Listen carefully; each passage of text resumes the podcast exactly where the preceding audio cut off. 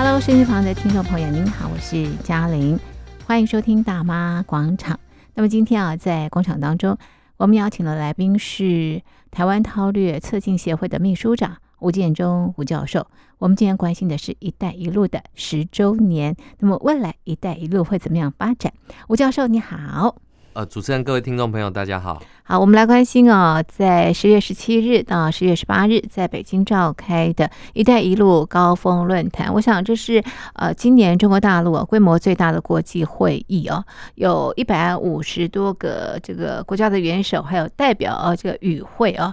那么从这些呃元首啦或者是代表，最值得大家关注的，应该就是。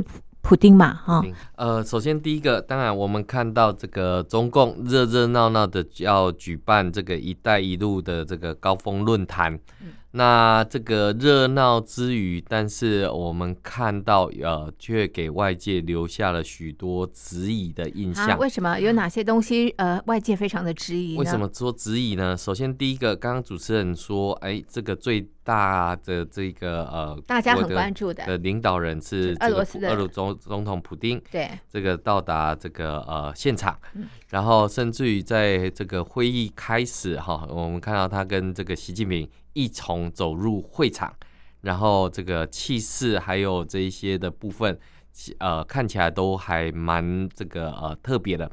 最呃让外界关注的就是这个普丁的随扈手上提了一个呃皮箱，就据说是核弹的发射钮的这样的一个皮箱，首度这个被公诸于世。那当然，我们看到乌俄战争正在进行当中。那对于呃这样的一个习近平在国际社会里面，首先我们看到他对于乌俄战争的态度表态已经不正自明。那这次呃“一带一路”的峰会上面来讲的话，是热闹程度有余，但是实际的一个部分却是呃不足的一个情况。为什么这么讲？首先第一个，这一次的与会元首。到底有哪一些国家？那我们看到，在过去里面，中共哈，不管是呃，过去在办活动的时候，都是敲锣打鼓。嗯。但是这一次，我们看到，到底“一带一路”的这种高层会谈，到底有哪些国家要来？看起来连中共自己都没有任何的把握。为什么我们会这么讲呢？因为我们看到，在这个呃“一带一路”高峰论坛的这个网页显示，它没有每一个国家的这个介绍。过去啊，这个哪个总统来了，哪个这个总理来了，哪个领导人来了，没有写。那我们只能从这一些呃媒体所公布的资料里面去拼凑，到底有哪些国家的领导人来了。哦，那我们看到大概是东南亚、中东。非洲还有拉丁美洲的发展中国家，而欧洲元首或代表只有匈牙利的总理跟联合国的秘书长都没有看到，像捷克啊、意大利等国，因为我们知道 G7 国家里面唯一有参加“一带一路”的就是意大利。那意大利的新任总理也说，他们正在评估要退出“一带一路”的这样的一个峰会。那出现在元首外交的名单上面的，大概就是俄罗斯啊、印度啊、哈萨克、马来西亚、乌兹别克、巴基斯坦、呃、泰国、寮国、吉尔吉斯跟新加坡这些等等。但是让我印象最深刻的是，阿富汗的临时政府的塔利班的官员，塔利班都来了，也被邀请搭乘总统专机飞抵北京。虽然呃，我们看到会议上面并没有特别得到主办国的这个呃习近平高规格对待，但是其代表透露将正式加入“一带一路”倡议，也就是说塔利班要加入“一带一路”的这样的一个倡议。为什么这一次北京没有这么高规格去接待塔利班呢？因为在有更重要的贵宾叫做普丁，那所以我们会看到，呃，在“一带一路”里面到底能够呃得到哪些的一个部分？我想，呃，外界对于“一带一路”的概念，就是习近平在对全世界大撒币的这个过程。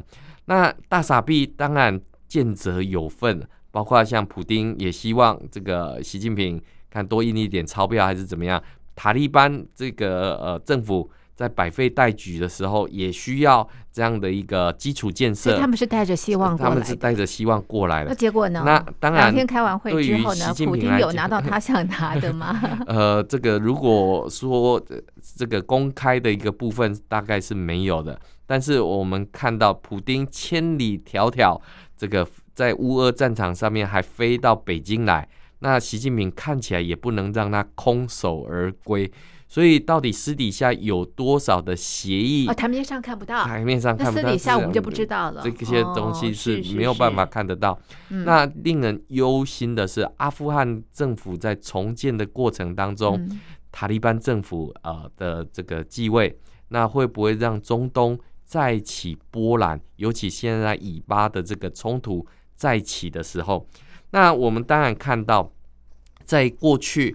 呃的这个“一带一路”里面，那面对这么多的国家来呃，让这个呃习近平有了这样的一个面子，那我们看到这个习近平还有他的夫人彭丽媛，在这个北京大会堂举办宴会，宴请这一些的来宾，那陪宾有李强、赵乐际、王沪宁、蔡奇、丁薛祥、李希、韩正等等。所以简单讲，就是中国的一线的这个常委都出现来这个接待这些的外籍来宾。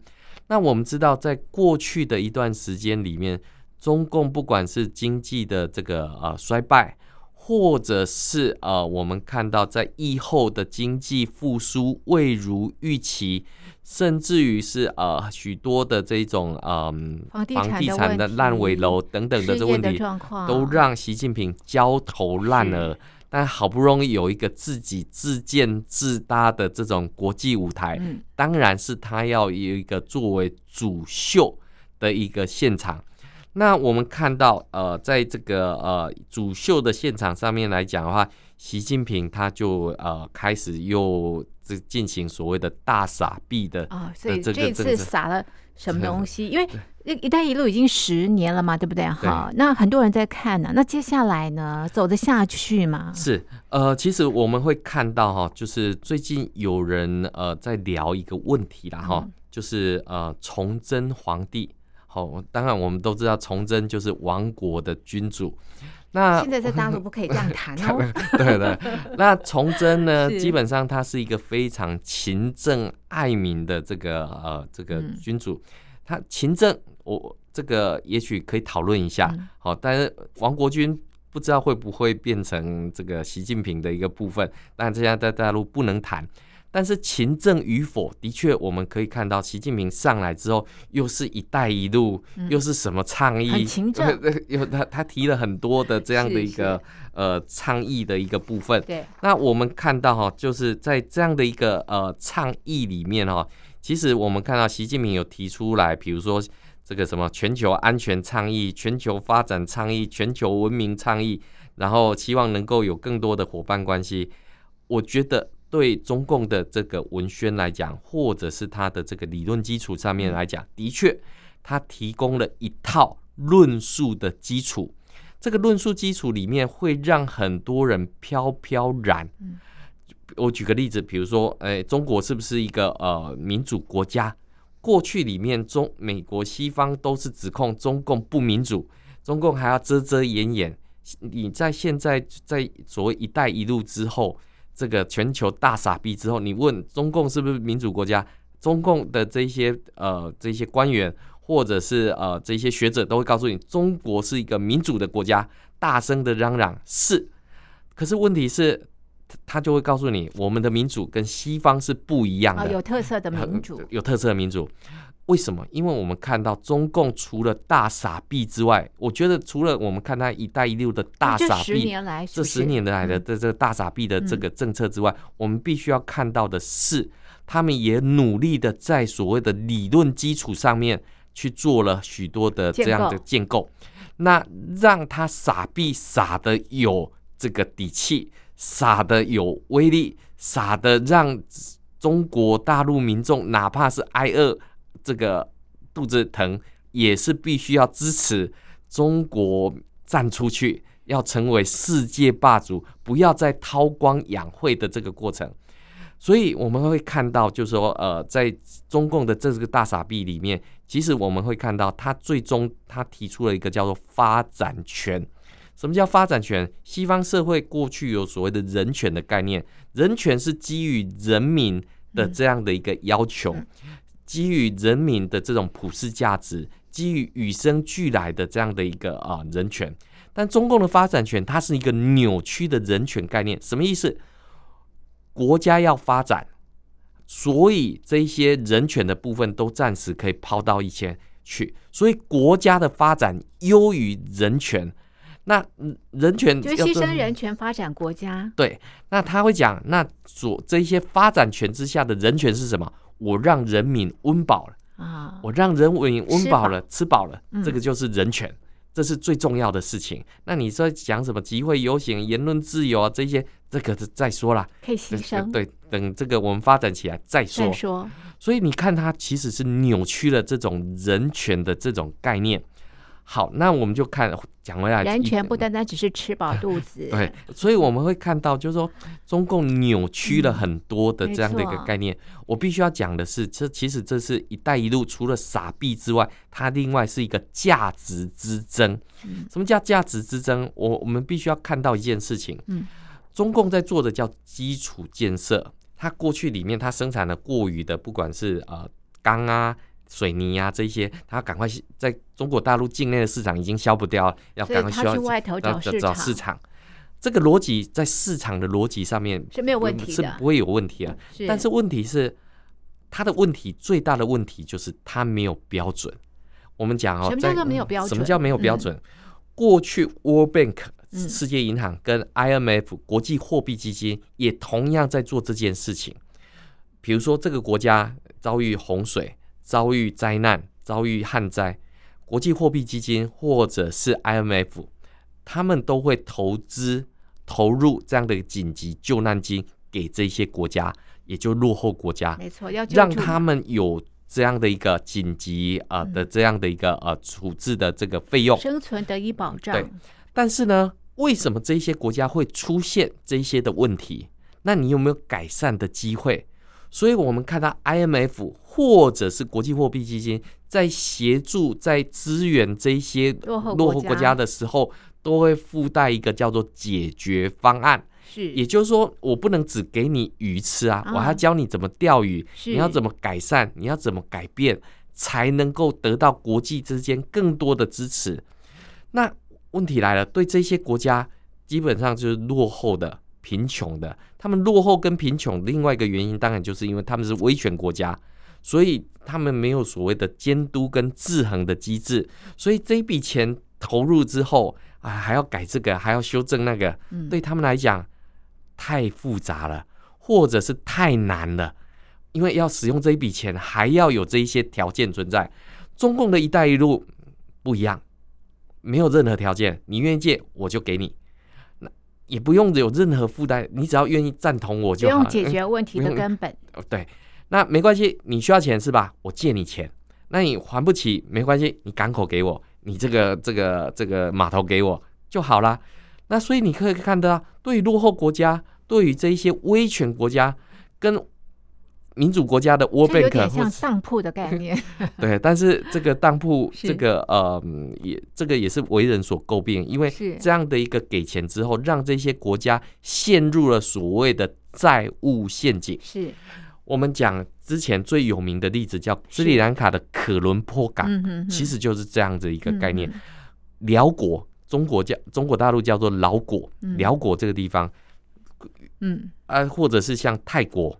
比如说像缅甸，他们建设所谓的高铁，高铁的这个部分，那高铁不是说不好，而是说这个国家里面它的财政负担有没有合理的去配置这样的一个高铁的一个建设？没错。那你一味的新建这些高铁，你后面是不是需要维运？嗯。比如说这个这个这个铁轨要维运，这个机场要维运，这个都都是需要钱啊，但是。在没有正常的规划之下，就投入这些盲目的建设，这些盲目建设背后是什么？环境的污染、土地的污染，甚至于让当地人失业的情况。原本我在这边砍伐木材，我还可以维生，但是你一新建高铁之后，我的上游没有水之后，我的这些木材我怎么捕鱼，都形成了东南亚的这些问题。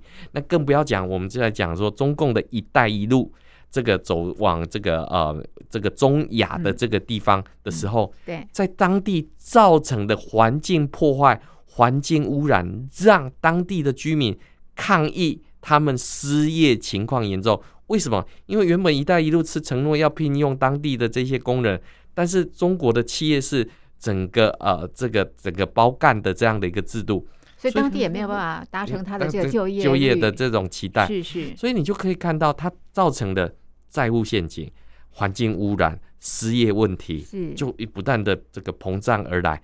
西方当然就是去指控或提醒这些国家，你会陷入债务陷阱哦。所以我们看到，像斯里兰卡就破产了。对，那破产之后，他只能怎么样？只能去抵债嘛。所以我把港口抵给这个呃这个中共，抵给你这些国家。那问题来了，这个这些国家钱还不出来，当然是用这样的方式来进行抵债。我们看到前斯里兰卡的官员就跟全世界讲，那时候其实原本的官员是在考虑要不要借这笔款项。但是借了之后可以续命，结果续命之后，结果造成了官员的贪污，我干脆算了，这个地方经营不下去，我就卷款潜逃，潜逃到其他地方去，留下了一堆债务，是留下了一堆挤兑在当地，所以当地的居民很苦啊，就就苦的地方就在这个地方，苦不堪言。那所以我们会看到所谓“一带一路”。呃，这一次中国国务院还颁发了白皮书，是来这个渲染它的一带一路带来了多少的这些成效。但是我们看到这个呃，对于中国大陆的民众而言，一带一路的确是改变了过去邓小平以来的韬光养晦的这一些做法。但是呢，我们看到这些的债务在许多时刻，今年我们看到这个呃河北大水灾的时候。中国大陆的民众还淹在水里面，不管车子、房子都泡在水里面的时候，中共在做什么？中共减缓了、豁免了这个非洲国家的四千万债务，就是大陆内部在河北省的呃老百姓水深火热当中，对。然后呢，这个中国大陆中共呢减免了非洲的四千万的债务。为什么会有债务？因为他借钱给这些国家去发展“一带一路”的这样的一个呃部分，他借钱给这些国家，但是他还不出来，还不出来，那怎么办？然后呢，为了维持中共在非洲的影响影响力，有影持续的这种影响力跟关系，所以他豁免掉这一些的债务。是，那问题来了，河北老百姓呢？问题来了，那这些债务你豁免掉，那这些债务跑去哪里了？那等于是中国大陆的银行。搬了四千万到海外去补，然后这四千万就凭空消失了，因为他豁免掉他的债务。那所以，那中国大陆赚到什么？赚到了面子。那李子呢？没有，没有。所以我们看到最近中国大陆很多大白讨薪，呃，很多教师减薪，很多民众失业。你对照来看，这个呃，这个中共领导人在海外大傻逼，是装这个有钱人。但是实际上面，中国大陆的民众自己要勒紧裤带。对啊，就是心想拿不到 哎、欸。对，那所以你可以看得到，那这一次习近平在“一带一路”又做出了承诺。是，我们看到中国大陆的共建嘛，对不对？对，共建八项行动。他宣布了八项的新行动，要将设立总额七千亿人民币的。融资视窗，嗯，而且强调哈，这个中国不搞意识形态对立，也反对脱钩断链。那这八项行动里面包括了要构建“一带一路”立体、可联、可通的网络，资源建设开放型世界网经济，开展务实合作，促进绿色发展，推动科技创新，支持民间交往。建立连结之路，完善“一带一路”国际合作机会，哇，听起来都是这种福国利民的这种想法。嗯、但首先第一个，我们看到具体的内容是中国国家开发银行、中国进出口银行将设分别设立三千五百亿的人民币融资视窗，给丝路基金新增八百亿人民币的这种呃部分。简单讲。中国要投入将近七千八百亿的人民币，来作为融资的这个视窗。是，呃，过去从这个习近平上台二零一三年之后，其实呃，我们看到习近平在各种不各式各样的场合里面，都谈到有关于这个呃丝绸之路、一带一路的这样的一个看法。对，那现在当然我们看到，在这个呃习近平刚上任的十八届三中全会上面。被形成视为一个国家战略。那我们首先第一个，我呃大概在过去的一段时间，我帮中共算了一下子一笔账。他大概在这个呃外交部的发言人的口中哦，大概呃这个跟不同的国家做了所谓的债务重整七十几次，七十多次，七十多次。我们这个统计应该不完整哈，我大概算了一下，大概七十多次。换句话说。有国家欠钱，那债主当然是中共。对，那这个欠钱的要跟这个债主来协商，我交不出钱来怎么办？那交不出钱就是交不出钱了。那你可以用港口来换，你可以用这个机场来换。那这些债务去了哪里？那就不见了。是，那这些钱凭空就消失了。嗯，那。中国的融资银行、建设银行要进来补这一块的缺口，嗯、那这一块的缺口要从哪里来？那还是从中国大陆的民众的口袋 口袋里面去拉出这些的资金出来。所以中国大陆的老百姓帮这些国家还钱，可以这么说。哦、那你就可以看到这一块的这个部分，我们看到我跟你借了钱，这个就叫不良资产。不良资产打包之后，有谁要接手吗？没有、啊，我想应该没有没呆账啊，没有任何国家要接手。所以我为什么讲说，我帮他算了一下，大概有七十多次的不良债务重整。债务重整的意思就是，啊，我们来协商一下，我欠你一千万，不然这样子好了，我我还你一百万，好不好？嗯，那也许中共就说好啊。那换取什么？换、哦、取他支持中共政权，换取他这个接受中共价值等等。那作为中共的拉拉队，嗯、这样的宣传费用到底是好还是不好？贵哈，对宣传费。那我们这样，他透过“一带一路”不断的去做宣传，苦哈哈 对，所以你可以看得到，就不是经济大好。对，所以是你看他“一带一路”的这样的一个宣传之下，看在中国大陆的眼中，我淹在水里面，结果你去豁免。西这个非洲国家的这种债务，你要去做债务协商，你要去做债务重整，把大债变小债，然后接下来你现在又要发行七千多亿的债务，对，那对很多国家来讲，下一个十年，下一个十年，当然我们知道啊，就是西方国家当然也不能接受这样的这些国家继续啊，这个让。这种所谓的债务陷阱不断的扩大，扩大，所以我们看到西方国家现在也有在推出所谓的西方版的这种所谓的呃这个基础建设，嗯，但是这个基础建设呢，其实跟中国大陆有什么不一样？最大的不一样的地方是我们看到这一下的基础建设当然是经过评估的，它不是那种大傻逼的这种概念。比如我举个例子，比如说习近平所提到的这个要建设嗯这种所谓的开放型世界经济。或者是构建“一带一路”立体互联互通的网络，这句话什么意思？它就是要帮华为去找市场，我要帮你找这个可以新建的地方。各位，你想想可以看，跟十年前没什么改变嘛？没什么改变啊！我如果华为的网络铺建在全世界里面的时候，它的后门、它的窃听。它的机密，它的 AI 人工辨识，是不是就会突飞猛进，帮它增加了许多的这一些资料库？所以跟西方社会的到底有什么不一样的地方？必须说，西方社会的这个部分，当然来的速度是比较慢。嗯、但是我们看到，在全世界供应链正在脱钩的同时，你要站在呃哪样的一个价值跟角度？我想这是观众朋友应该可以去做一个分析跟理解的一个地方。嗯当“一带一路”有这么多的债务问题、环保问题，然后失业问题的呈现的时候，那怎么去到底中共跟世界是共好吗？这样的问题其实会让整个的问题更加的扩大。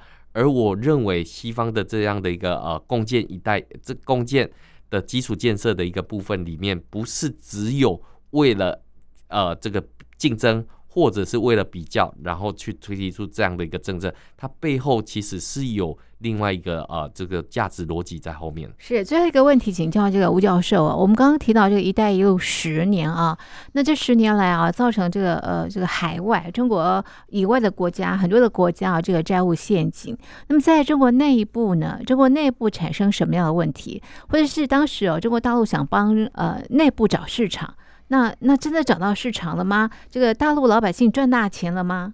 呃，的确，我们看到在过去里面这些海外的市场，好，的确，呃，中共是透过它的这个“一带一路”，嗯，把过于或者是剩余劳动力、剩余的这样的输出，帮忙这个中国大陆的厂商市场找这个呃国际的市场，这个是没错的。所以这也符合后来习近平同时提出了双循环经济。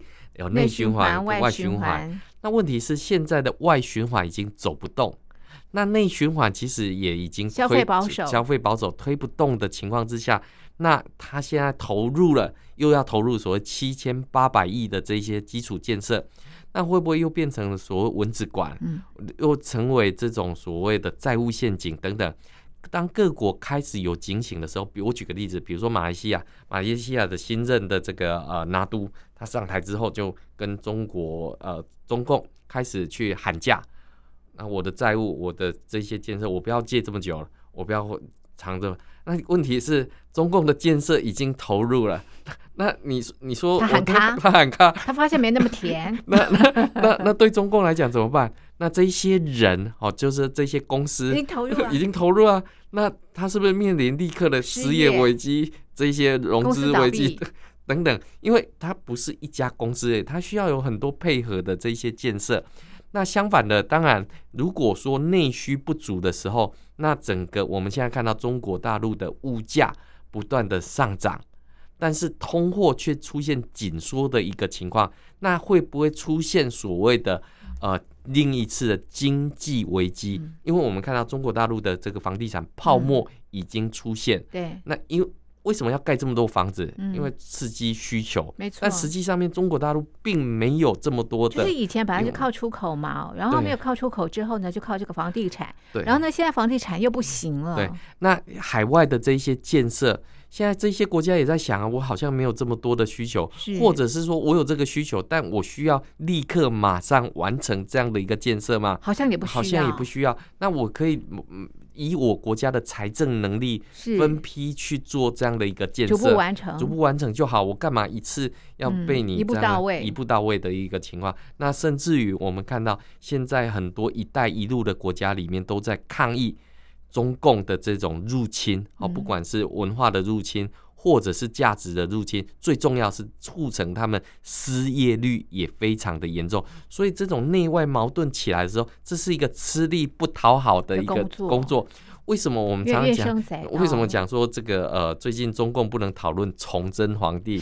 因为习近平一上台之后，他就有这么多的勤政，勤政有这么多的这些战略方案想法。但是我们都知道，其实它很像东汉的王莽，当时起来之后有好多的变革，但是国际形势就不是这个样子吧？解决方案也不是你所想的这种一厢情愿，那你必须要去符合现在的国际形势。现在国际形势是什么？脱钩、断链。那现在，所以习近平在会议上面他自己讲，不要脱钩，不要断链那样子，所以你就觉得这个是非常讽刺的一个事事情。那中国大陆的民众也会觉得。既然也不受到国际的这一些重视，那你为什么还要？呀，为什么还要这么做？那就为了你的面子吗？那这种傻逼的形象，对于中国的这种所谓民族伟大复兴，真的是好事吗？那会不会反而延迟了中国民主伟大复兴的这一条道路？嗯、所以这个其实是真的要深思啊！对国家发展应该比面子重要。是好的，我们今天的讨论呢就进行到这里，非常谢谢听众朋友的收听，也谢谢吴教授的分析，谢谢您，谢谢。